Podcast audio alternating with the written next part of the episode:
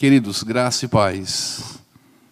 Mesmo no aconchego do seu lar, neste momento, gostaria que você colocasse de pé, se coloque de pé em sua casa, abra a palavra de Deus, a inerrante, a infalível, palavra poderosa do nosso Deus, em Mateus capítulo 14. Mateus 14, dos versículos 22 até o 33.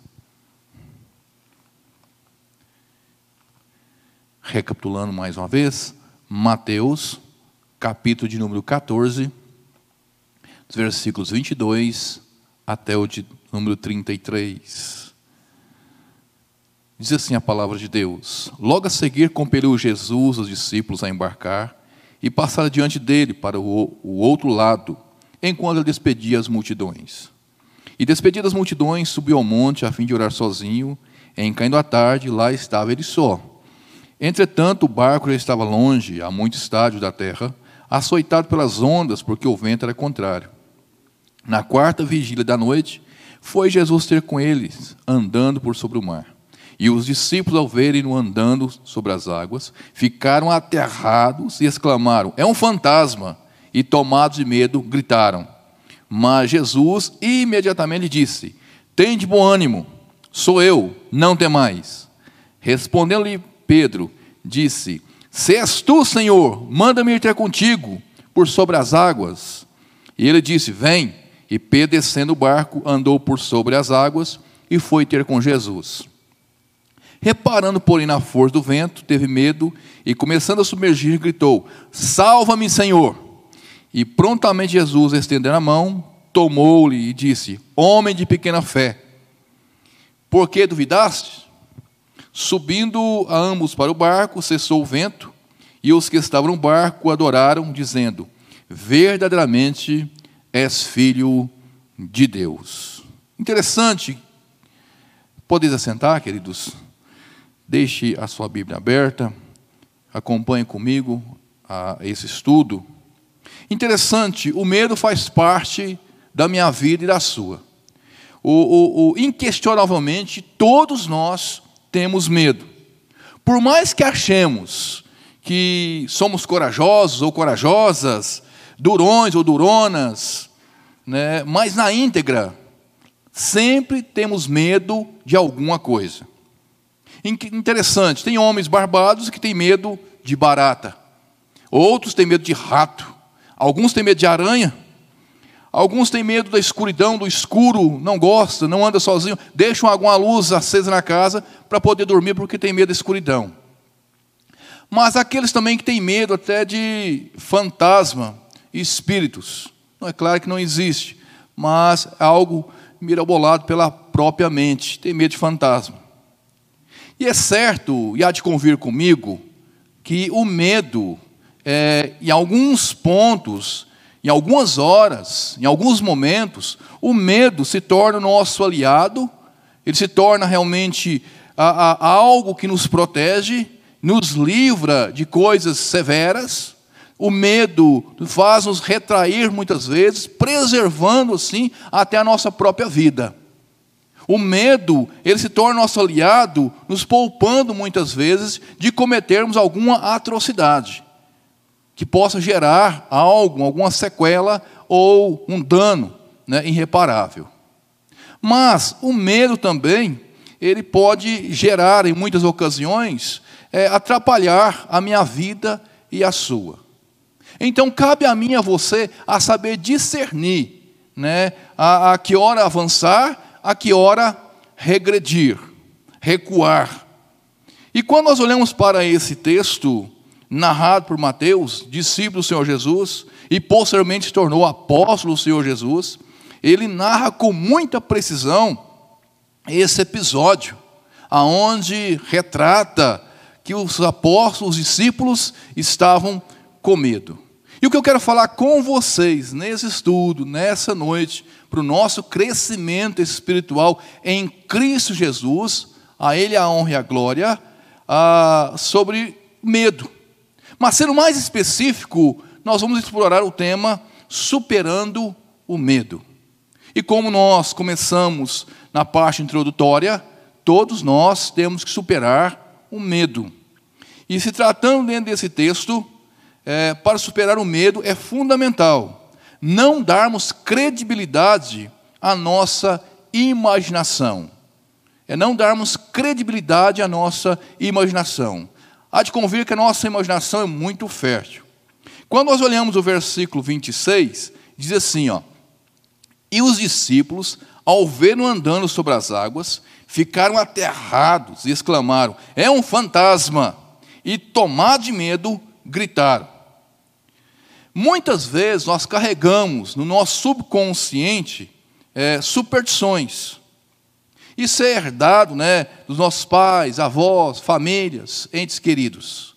Mas se tratando desse contexto em específico, né, os discípulos estavam com medo porque havia uma crendice, uma superstição entre os marinheiros que existiam fantasmas. E esses fantasmas eram um mau agouro. E os ventos procelosos assolando o barco dava cada vez mais vida à imaginação de ser realmente um fantasma. E também existia uma crença entre os judeus que os fantasmas, e aqui nesse texto específico é, é espírito, traduzindo o grego aqui, fantasma para espírito, de que os mesmos geralmente andavam noite e noite para fazer mal aos homens. Para se ter uma ideia, na literatura judaica diz que é proibido saudar um amigo à noite, porque esse amigo pode ser, pode se tratar de um fantasma ou até mesmo um demônio.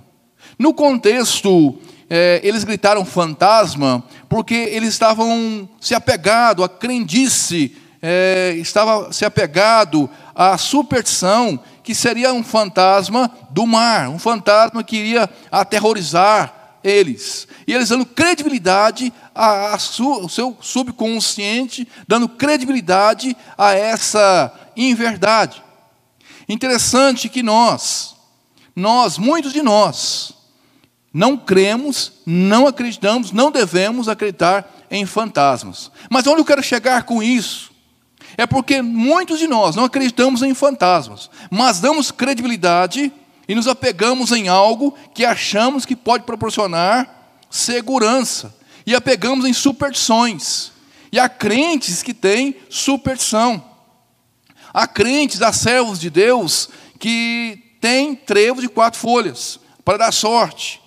Aqueles que seguem os signos zodíacos é, sistematicamente, estão sempre averiguando em jornais, em revistas. Aqueles crentes que colocam um copo com água em cima ou próximo da televisão, deixam a Bíblia aberta em algum capítulo. É crente que acredita na superstição que tem que colocar o pé direito ao levantar, primeiro, no solo. Aqueles na virada do ano que escolhem minuciosamente a sua roupa que vai colocar, que vai definir a sua trajetória dos 365 dias do ano. Há superstições da oração decorada. Há pessoas que estão com medo, começa a orar, mas se torna de repente uma repetição constante, a mesma oração. Se apega muito ao Pai Nosso e vai de uma forma, né, já se tornou algo que está cauterizado na mente ao crente que automaticamente faz dos cultos os seus amuletos. Olha, eu estou protegido, eu estou amparado, já assisti o culto hoje, já fui à igreja, então estou imunizado. São superstições que isso está infiltrada no meu e no seu coração.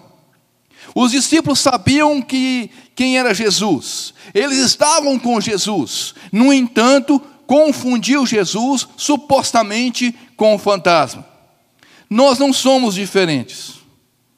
Nós não somos diferentes dos discípulos, nós não somos diferentes desses personagens desse texto, porque sabemos quem é Jesus, testificamos, vivenciamos milagres, somos alvos do milagre de Cristo, temos N experiência com o Senhor Jesus, mas permitimos sermos assolados pelo medo. Infelizmente, permitimos que o medo é, sonda, permeia o nosso coração.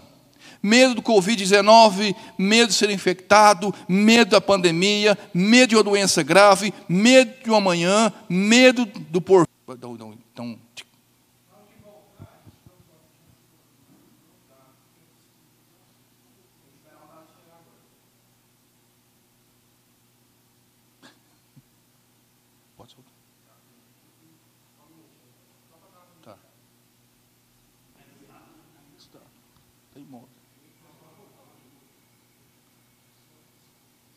Queria dizer um probleminha na transmissão, vocês nos desculpa, mas vamos continuar. E nós estamos falando sobre o medo, superar o medo. E o medo da pandemia, o medo do Covid-19, o medo de ser infectado, o medo de uma doença grave, medo amanhã, medo por vir, medo de tudo. E quando se fala de medo, a nossa mente é mestra, ela se aflora, ela vai longe, ela acaba é, mirabolando planos cujos quais nós ficamos aterrorizados. O medo de ser o fim, o medo de ser o fim do mundo, o medo de estar tudo se acabando. É certo que nós precisamos nos precaver. Máscara, álcool, gel, evitar aglomerações, é certo, é eficaz, é preciso, mas ainda não é o fim. Não é o fim, não chegamos ao fim ainda. Precisamos superar o medo. Superar o medo é fundamental, porque nós não podemos dar credibilidade à nossa imaginação. Mas um segundo ponto muito interessante, versículo 27, 28 e 29, eu gostaria que você acompanhasse comigo atentamente é, nas Escrituras Sagradas. Para superar o medo, é, é fundamental, independentemente das circunstâncias, é preciso confiar no Senhor. A Eclésia, aí você está chovendo no molhado, aí nós sabemos de cor e salteado. Mas seja bem honesto com você agora e nós confiamos inteiramente, 100% em Deus. Quando está tudo bem, quando está tudo cômodo, é até prazeroso confiar em Deus. Mas quando surgem os dilemas, os problemas, as aflições, quando surgem momentos contraditórios, quando recebemos uma notícia que é um baque que nós não esperávamos, nós confiamos? Existe um livro interessante, né, que eu li já tem um tempo, e o título era o seguinte: Decepcionados com Deus. E no transcorrer do, do, né, das páginas do livro, o autor ele ressalta pessoas que esperavam milagres se acontecessem, esperavam que Deus agisse segundo o seu querer, segundo a sua vontade, e Deus não agiu porque Deus não depende de mim nem de você, Ele é Deus, soberano. E as pessoas se decepcionaram simplesmente com Deus. E nós corremos esse risco iminente de também é, deixar de confiar em Deus quando as coisas não vão segundo o meu querer, segundo o seu. E, independente da circunstância, o medo, nós precisamos confiar em Deus. Diz assim a palavra: Mas Jesus imediatamente lhes disse: Tende bom ânimo, sou eu, não temais. Respondeu-lhe Pedro, disse: Se és tu, Senhor, manda-me ir ter contigo por sobre as águas. E ele disse: Vem. E Pedro, descendo o barco, andou por sobre as águas e foi ter com Jesus. Interessante, tem, tem de bom ânimo aqui, no grego, significa tenham coragem. Ou seja, Pedro, os demais discípulos, tenha coragem. Não deixe o medo assolar o seu coração. Não deixe o medo afrontar a vocês. Não ficam tímidos mediante o medo. Vençam o medo, tenham coragem. E aqui, quando ele fala sou eu, Jesus, Jesus está dizendo bem claro, em Êxodo capítulo 3, 14: Eu sou, eu sou, eu posso tudo, eu sou tudo. Interessante, queridos, mas a nossa vida nem tudo é flores, existem os sabores, existem os espinhos, existem as lutas. Uma ilustração muito simplória, mas precisa, é, nossa vida pode ser comparada com o um aparelho daquele eletrocardiograma. Aquele aparelho que fica uma, uma risca e sobe e desce, e aquele barulhinho chato, né? Sobe e desce. Subindo e descendo constantemente. Quanto assim, está bom, não é? Estamos com vida. Mas quando a linha permanece horizontal, significa que não resta vida nenhum. A nossa vida é assim, cheia de altos e baixos, altos e baixos. Mas a realidade existe que há momentos de picos altos e picos baixos. E nesses picos baixos, e são tão baixos, que nós o denominamos como vales. E aí que nós precisamos confiar em Deus, como Davi confiou ao passar pelo vale. O Salmo 23, versículo 4 diz bem claro: Ainda que eu ande pelo vale da sombra da morte, não temerei. Não temerei mal nenhum, porque tu está comigo, o teu bordão e o teu cajado me consolam. Ainda que eu passe pelo vale, eu vou confiar, não vou ter medo. Como a coragem, a interpridez de Jó em dizer, no seu capítulo 19, versículo 25: Porque eu sei que o meu redentor vive e por fim se levantará sobre a terra. É bem certo que há momentos que achamos que vamos sucumbir. É o caso dos personagens, é o caso dos discípulos aqui, que eles gritaram. Mas o grito foi um grito estridente, não foi um grito qualquer, foi um grito de medo, um grito que saiu do âmago da alma, um grito de socorro, um grito desesperador. Vamos sucumbir, nós vamos morrer. Não há escapatória. Chegou o fim. Tudo está completamente acabado. Como sobressair dessa situação? Na mente tão pequena daqueles discípulos, acharam que era um fantasma. E além ainda que ter um fantasma, entre aspas, que não havia, era Jesus, eles estavam sendo assolados, o barco assolados pelo vento. É preciso confiar. É nesses momentos que eu e você precisamos exercitar a nossa confiança em Deus. Está num momento como este, agradabilíssimo, cheiroso, gostoso, é muito fácil confiarmos em Deus. No aconchego do nosso lar, é muito fácil confiarmos em Deus. Mas quando surge o medo, quando surge o pavor, nós confiamos em Deus. Isaías capítulo 43, versículo 2. O autor diz: Quando passares pelas águas, eu serei contigo. Quando pelos rios, eu não te submergirão. Quando passares pelo fogo, não te queimarás. Nem a chama arderá em ti, porque a presença ininterrupta de Deus é grandiosa sobre a minha vida e sobre a sua. Devemos confiar, porque inevitavelmente passaremos pelas intempéries. Se você não passou, vai passar. Se você está passando, creia que é propósito de Deus. Nenhum de nós estamos isentos, imunes das provações, das lutas, dos dissabores nessa terra. Algumas propagandas muito enganosas. Aceita Jesus que os seus problemas serão sanados. Aceita Jesus que você vai agora sobressair de uma forma diferente. Não existe isso. Aceitou Jesus, não recebemos uma redoma de vidro que nos protege, uma redoma espiritual, como vemos em desenho animado, né? um círculo né? invisível nos protegendo das intempéries, das dificuldades. Não existe isso. O crente, o servo de Deus, passa por lutas, por provações. Nós não somos maiores, somos menores do que o Senhor Jesus e ele sofreu. João capítulo 16, versículo 33. Essas coisas tenho dito para que tenhas paz em mim. No mundo passai por aflições, mas tem de bom ânimo. Eu venci o mundo. É confiar, estar intimamente ligado a ter coragem para enfrentar os dilemas, as lutas, os dissabores.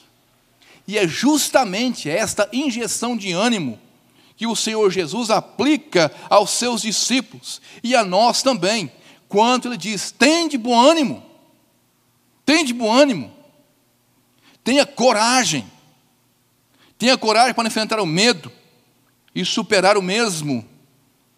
Confiar é obedecer, mesmo que as circunstâncias pareçam-lhe desfavorável. Confiar que estamos sendo direcionados por Deus e não direcionados por bússolas, não direcionados por GPS, não direcionados por mapas, não direcionado pelo nosso coração errôneo, mas direcionado pelo próprio Deus. Ele sabe como nos conduzir pelos caminhos. Por mais que os caminhos tenham abrolhos, espinhos, por mais que os caminhos sejam dificultosos, Ele sabe como nos conduzir e como nos levar. Portanto, não cabe desespero, não cabe estresse, não cabe andar ansiosos, ociosos, perder a esperança, jogar a toalha, bater no tatame, dar evasão às lágrimas, dar lugar à depressão. Não, é confiar. Confiar é obedecer à voz de Deus. Não é a voz do medo que ecoa no âmago da alma, permeando pelo viés do coração, nos levando ao covardamento. Não. É a voz, é obedecer à voz de Deus. E Pedro mostra para mim e para você nessa noite, dentro desse magnífico texto, que ele obedece à voz de Deus. E Pedro obedece, simplesmente Pedro vai. É um ato de coragem, de ousadia, de interpretez, de audácia. Aliás, tudo isso estava intrínseco no, na personalidade de Pedro, uma personalidade forte, de um homem afoito. E não é por, por acaso que Pedro sempre tomava né, a, a frente dos discípulos e respondia, e falava, e intercedia. E Pedro se mostra uma pessoa realmente confiante na voz do Mestre. E Pedro disse: Se és tu, Senhor, manda-me ir ter contigo. A voz de Deus, a voz do Senhor tem que ser inconfundível para mim e para você. Por mais que as ondas rujam e o barulho do, do mar, das lutas, dos dissabores, das dificuldades, do medo, se mostram, se tornam é, ensurdecedor, precisamos confiar e ouvir a voz de Deus. Em meio ao mundo agitado, em meio ao mundo caótico, em meio ao mundo problemático, em meio ao mundo onde há gritos de desespero, precisamos decifrar a voz do Senhor que ecoa no meu e no seu coração. E é isso que Pedro faz. Por mais que o barulho do mar, por mais que o barulho das ondas, do desespero, do medo, tomara conta do seu coração, ele escuta a voz do Mestre, ele segue a voz do Mestre. Como está em João capítulo 10, versículo 27. As minhas ovelhas ouvem a minha voz, e eu as conheço, e elas me seguem. Você tem ouvido a voz de Deus nesses últimos dias? Você tem ouvido a voz de Deus nessa quarentena? Você tem ouvido a voz de Deus em meio às reportagens, às matérias? Você tem ouvido a voz de Deus em meio ao medo que permeia no seu coração? Mas, um terceiro ponto, muito claro dentro desse texto, para estar superando o medo, é fundamental não dar credibilidade à nossa imaginação, é fundamental, é, independente de qualquer circunstância, é preciso confiar em Deus. Para superar o medo, não podemos tirar os olhos sobre Jesus. Os nossos olhos têm que estar fixos em Cristo Jesus. Versículo 30 diz assim: Reparando, porém, na força do vento, teve medo, e começando a submergir, gritou: Salva-me, Senhor. Eu acredito, conjecturando, que o seu grito foi um grito desesperador, não foi um gritinho qualquer. Salva-me, Senhor. Ele estava submergindo, ele estava morrendo naquele momento. É óbvio, queria morrer, ia perecer. Pedro expressa no mais profundo o seu pedido de seu gorro, como do salmista, do Salmo 69, versículo 1. Salva-me, ó Deus, porque as águas sobem até a alma. Estou atolado em profundo lamaçal, que não dá pé. Estou nas profundezas das águas, e a corrente me submerge. Pedro gritou, como salmista, como eu e você também gritamos. Às vezes não sai som, às vezes não é um, um, um grito audível, mas é algo do fundo, do âmago da minha e da sua alma, nós gritamos por socorro. Nós clamamos, nós pedimos, nós suplicamos. Nós não podemos tirar os olhos sobre Cristo Jesus. Não podemos distrair. E realmente aqui Pedro se distrai. Pedro repousa seus olhos na fúria do mar. Ele atenta para as ondas bravias. E isso lhe chama atenção e, ao mesmo tempo, o pavor apodera do seu coração. Queridos, preste bem atenção. Entender que, por mais que as notícias sejam estarrecedoras, sejam elas portadoras da verdade, ou seja, fakes, precisamos estar olhando para Cristo Jesus. Porque se eu e você tirarmos os olhos sobre Cristo Jesus e dermos uma olhada e ficarmos é, é, com os nossos olhos repousando sobre as calamidades, sobre as dificuldades, sobre as notícias estarrecedoras, muitas vezes falsas, e automaticamente nos leva né, à tristeza, e estivermos repousando nossos olhos no pavor, no medo, nesse quadro de pandemia, automaticamente nós vamos estar à mercê. E nós vamos gritar e gritar mais alto ainda. A realidade é que nós não andamos pelos olhos da fé. Nós, aliás, perdão, irmãos, nós andamos pelos olhos da fé. Nós não andamos segundo o meu e o seu olhar, que é falho. E todos nós somos falhos. E é justamente o que o apóstolo Paulo nos orienta em 2 Coríntios capítulo 5, versículo 7. Visto que andamos por fé e não pelo que vemos. É triste quanto nós né, deparamos com a realidade contrária a esse versículo. Pedro mostra que os seus olhos, ao estar fixados em Cristo, sobressaía. Mas a partir do momento que ele para de olhar para Cristo, a partir do momento que ele atenta para as provas, para as lutas em sua volta, ele começa a submergir, ele começa a afundar, ele começa a, a, a estar em uma situação complicadíssima. Quem traz paz, tranquilidade ao meu ao seu coração é Cristo Jesus. Por mais que sabemos, precisamos colocar em prática. E era justamente o caso de Pedro. Era madrugada, o vento procelosos, o mar agitado, assolando um barco. Ele precisava olhar atentamente para Cristo. Ter fé, acreditar, saber que Cristo resolveria o seu problema naquele momento. Agora, o que me chama a atenção dentro desse texto também, queridos, já chegando ao final, é a atitude de Pedro. Se nós olharmos, Pedro era um homem do mar. Pedro tinha uma empresa de pescaria. Pedro sabia perfeitamente lidar com o mar. Mas naquele momento ele estava submergindo, ele estava afogando. Ah, eu tiro a aplicação aqui que nós não temos que confiar em nós mesmos. Temos que confiar em Cristo Jesus. Confiar naquele que pode mudar o quadro, a história. Por mais que Pedro era experiente e os discípulos também. Por mais que Pedro soubesse lidar com aquela situação, naquele momento ele estava submergindo, naquele momento ele estava perecendo.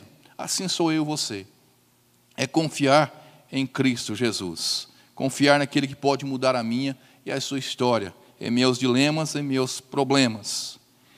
E último ponto, Jesus chega na hora certa para nos socorrer. E aí o versículo 31 e prontamente Jesus, estendendo a mão, tomou-lhe e disse: Homem de pequena fé, por que duvidastes? Naquele momento crucial, Pedro estava com medo, submergindo. Mas para superar o seu medo, Jesus chega na hora certa. Ou melhor, Jesus está na hora certa. Jesus está sempre pronto. Jesus, de uma forma clara, precisa, ininterrupta se faz presente na minha vida e na sua, a todo momento. Não há é, é, problemas, não há dificuldades que ele não possa sanar. E naquele caso ele estende a mão, uma mão amiga, uma mão protetora, uma mão que alivia, uma mão que enxuga as lágrimas, mão que, mãos que conduz à vitória, mãos que está sempre estendida para abençoar, mãos que foram transpassadas em meu e em seu lugar, mãos enrijecidas para lutar ao meu ao seu favor, mãos de um inquestionável artista dando forma e vida a mim e a você, mãos que livra a mim e a você das profundezas, as mãos de Cristo Jesus. A mão amiga, a mão que alivia, a mão que tira a dor, a mão que acalenta, a mão que afaga, é a mão de Cristo Jesus. E essa mão estende de uma forma muito precisa, na hora certa, no momento certo. Ele acaba tirando, socorrendo, livrando Pedro da morte. Isso para mim e para você, queridos, estar superando o medo, E para superar o medo é não dar credibilidade à nossa imaginação. Independente da circunstância, é preciso confiar no Senhor. É não tirar os olhos de Jesus, sobre Jesus. E, no final, Jesus está presente na hora certa para socorrer a mim e a você. Qual o seu medo que tem que ser superado nessa noite? Qual o seu medo que está tirando o seu sono, tirando a sua paz, tirando a sua tranquilidade? Supera o seu medo em Cristo